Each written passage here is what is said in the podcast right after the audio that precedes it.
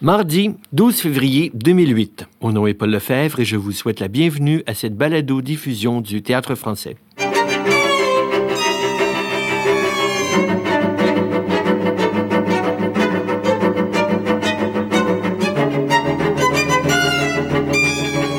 J'ai le plaisir aujourd'hui de recevoir Pierre Robitaille, qui est co-concepteur des marionnettes, mais aussi manipulateur et comédien dans Jacques et son maître de Milan Kundera, d'après le roman de Denis Diderot, une production du Théâtre du Trident et du Théâtre Pupulus Mordicus de Compagnie de Québec, présentée au théâtre du 12 au 16 février.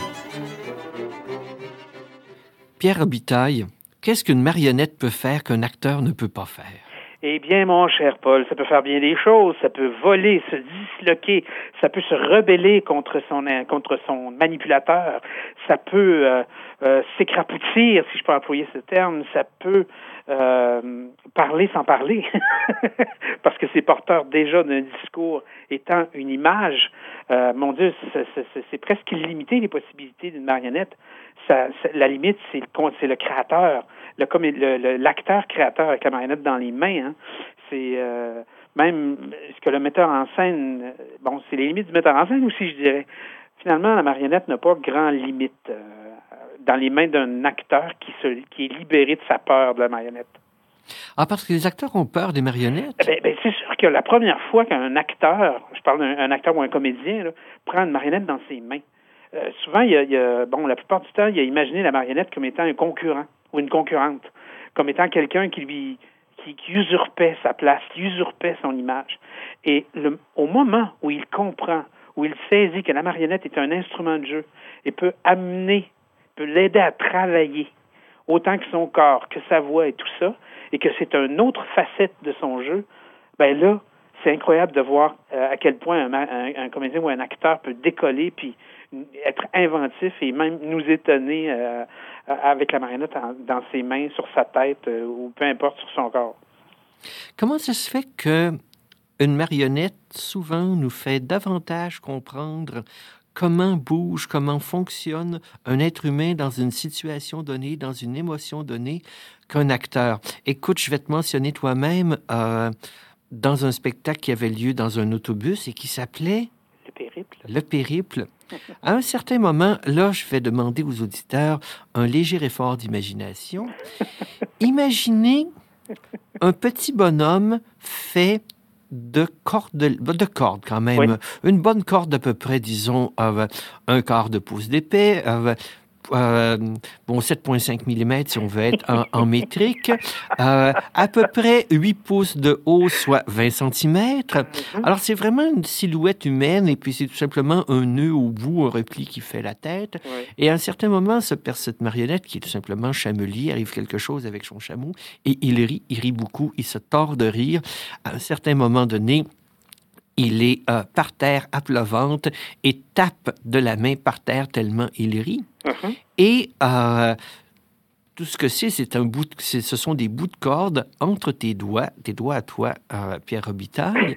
et pourtant, je n'ai jamais vu un, un, être humain se dire quel est le comportement d'un corps humain lorsque quelqu'un est secoué de rire, tout comme après un spectacle de Ronnie Burkett où est-ce qu'il y avait un fermier à la fin de sa journée qui était fatigué. J'ai pu voir comment bouge le corps d'un homme fatigué. En quoi la marionnette permet de mieux saisir l'essence de l'être humain qu'un être humain?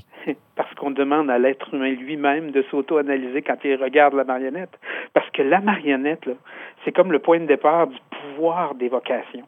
C'est-à-dire que si tu insuffles à la marionnette, bon, avec plein de simplicité, la bonne dose, le bon geste, simple, précis, comme une flèche qui va mhm. directement où il faut, le spectateur lui-même, dans son esprit, va compléter l'image. Ce qui fait que, euh, c'est ça, c'est le pouvoir d'évocation, ce qui fait que le petit tissu qui se tourne d'une certaine façon avec un nœud au bout, comme tu dis, se tourne d'une certaine façon, nous, on, on prend cette information-là et on la nourrit dans notre tête. On la nourrit. C'est absolument étonnant comme phénomène.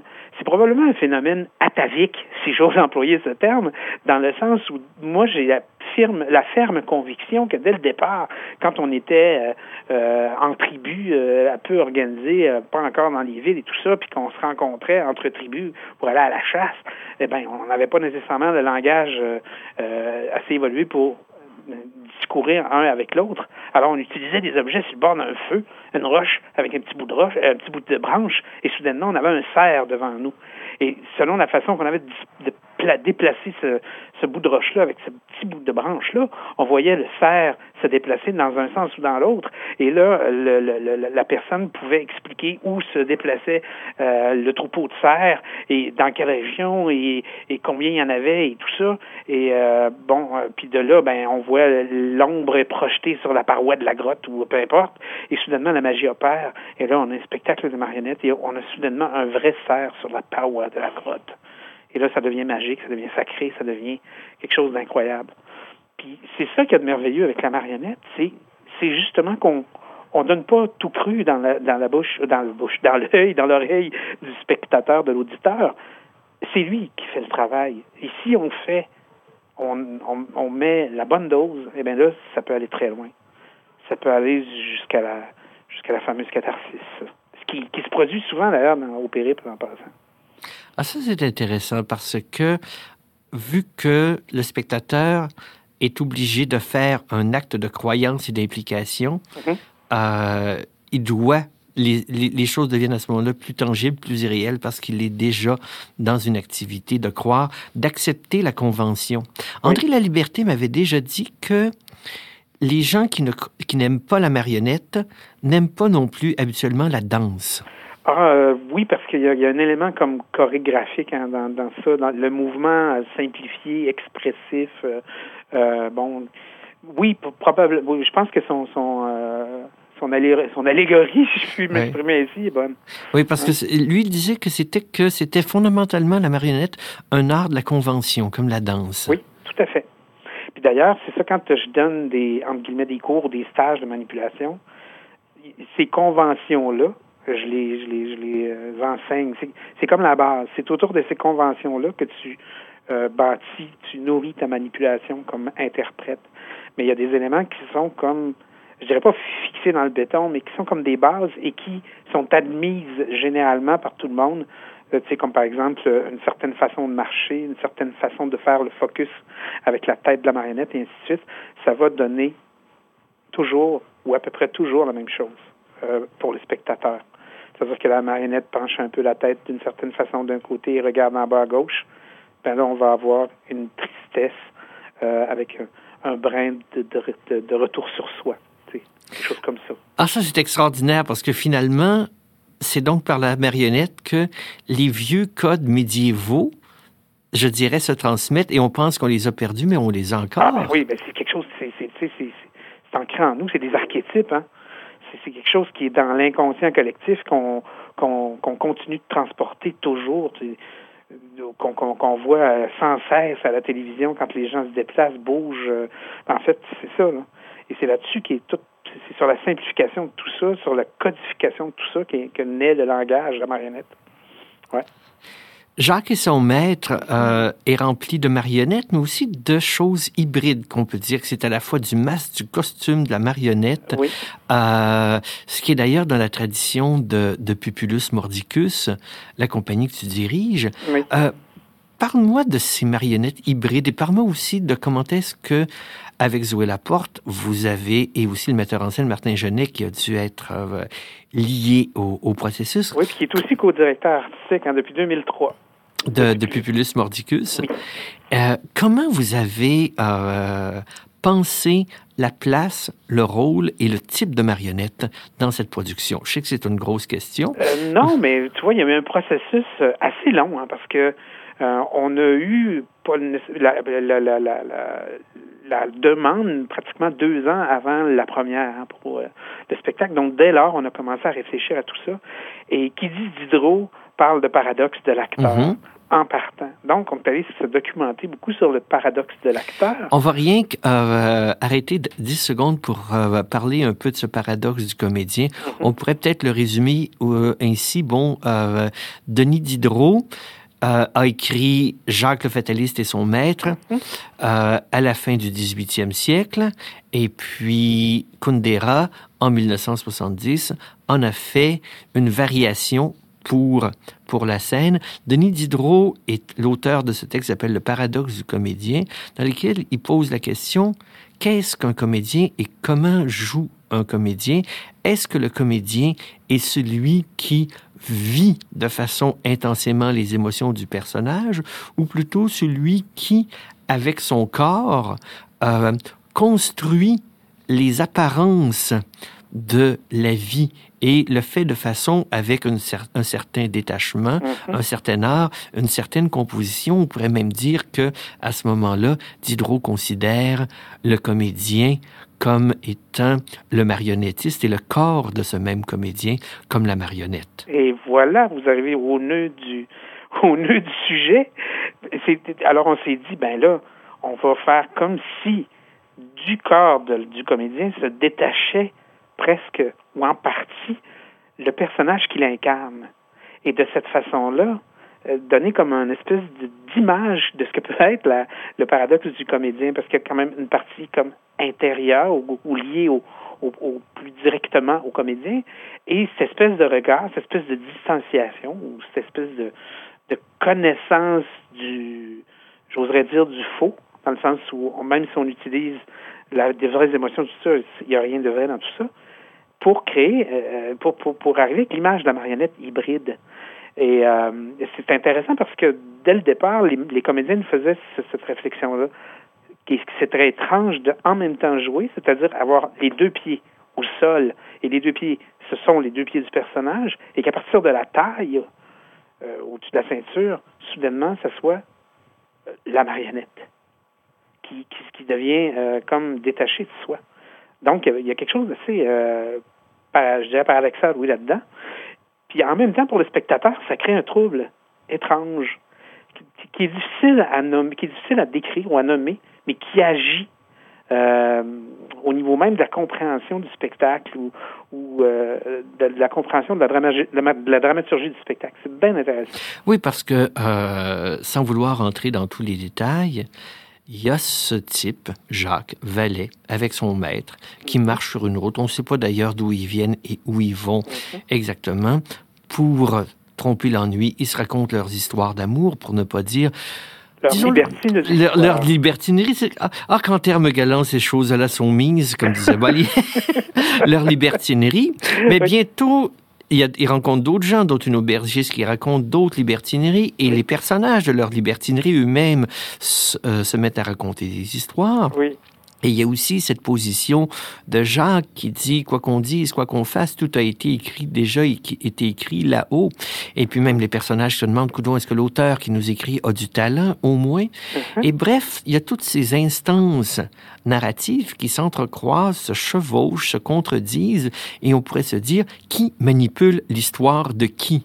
Ce qui, je crois, ouvre à la marionnette. Ah, tout à fait. Puis, euh, c'est ce côté gigogne là, tu sais, de qui est l'auteur de l'auteur de l'auteur de, de soi là. C'est euh, c'est absolument vertigineux. Puis euh, justement cette marionnette là, la, marionnette nous entraîne dans, dans cet abysse là, euh, dans cet abîme, je devrais plutôt dire. Puis à mesure que le, récit avance, bon, quand on arrive dans le, le côté fantasmagorique ou le fantasme, mm-hmm. les fantasmes des deux personnages principaux, c'est-à-dire Jacques et son maître, c'est surtout là qu'on voit apparaître justement tous ces éléments fantasmatiques, donc la marionnette, les, les, les objets euh, hybrides et tout ça. Et ce qui donne une force, euh, plutôt que de, au, lieu de fixer, étrangement, ça ne fixe pas l'évocation, ou ça, ça, ça n'empêche pas l'imaginaire, ça ouvre une nouvelle porte. C'est ça qui est euh, assez intéressant et intriguant dans Jacques et son maître.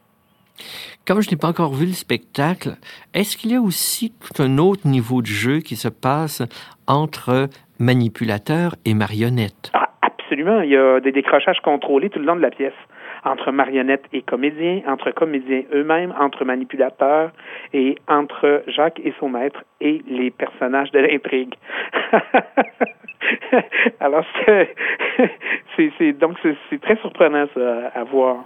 Et ce qui est très fidèle et à l'esprit de Diderot et à ce que Kundera voulait transmettre de cet esprit de liberté de, de Diderot. Oui, puis qui est tout à fait dans la ligne euh, évolutive de notre théâtre. Le théâtre plus mordicus, on a toujours euh, travaillé dans ce sens-là, c'est-à-dire de, de, de, réagir avec euh, la marionnette, avec notre marionnette, celle qu'on manipule. Est-ce qu'il y a un moment dans le spectacle qui est un moment de marionnettique particulièrement jouissif pour toi?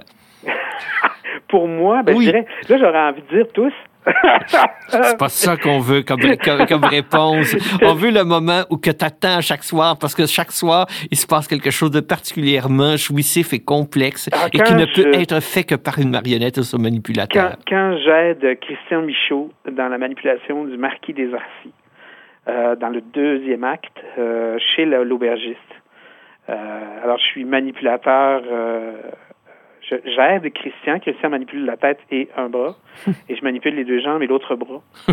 et, et là, là, le personnage est un marquis complètement, euh, complètement fou, complètement compassé. Euh, c'est vraiment un personnage incroyable.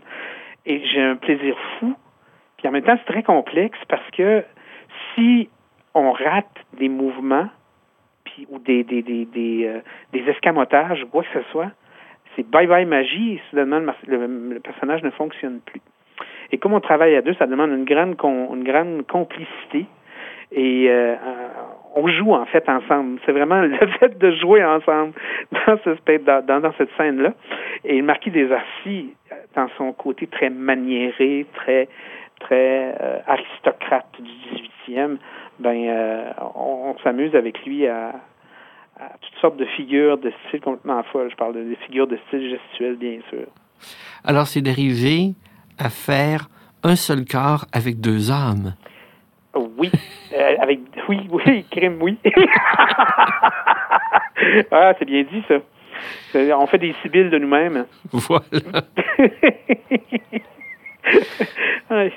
Il y, a, ce moment-là, il y en a, il y en a d'autres, il y en a tout plein d'autres, mais dans ce celui-là est particulier euh, parce que, justement, à cause de la précision qu'on doit avoir, Christian et moi, ensemble, et puis de la grande complicité.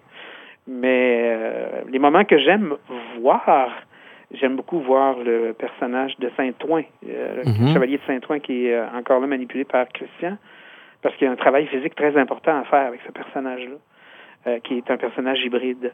Ou encore euh, Valérie Laroche qui joue Agathe, mhm. entre autres, euh, en plus, en plus de l'aubergiste, qui est Agathe, qui est une femme bien en chair, mais qui bouge sur scène comme une ballerine, qui doit faire montre d'une légèreté et d'une sensualité sans borne. C'est magnifique. Pierre Robitaille, merci beaucoup. Ah, ça m'a fait plaisir, Paul. C'est toujours une joie de discourir avec vous, mon cher. De même. Alors, euh, on se voit sur scène mardi.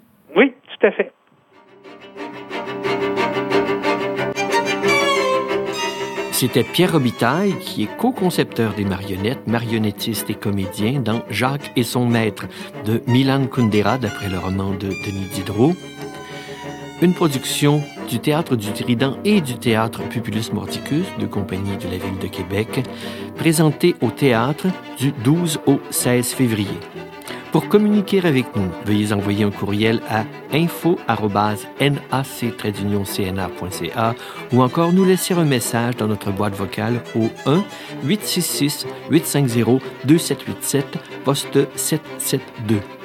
Et pour tout savoir sur le CNA, ses activités et ses présentations artistiques, nous vous invitons à consulter notre site internet au www nac-cna.ca.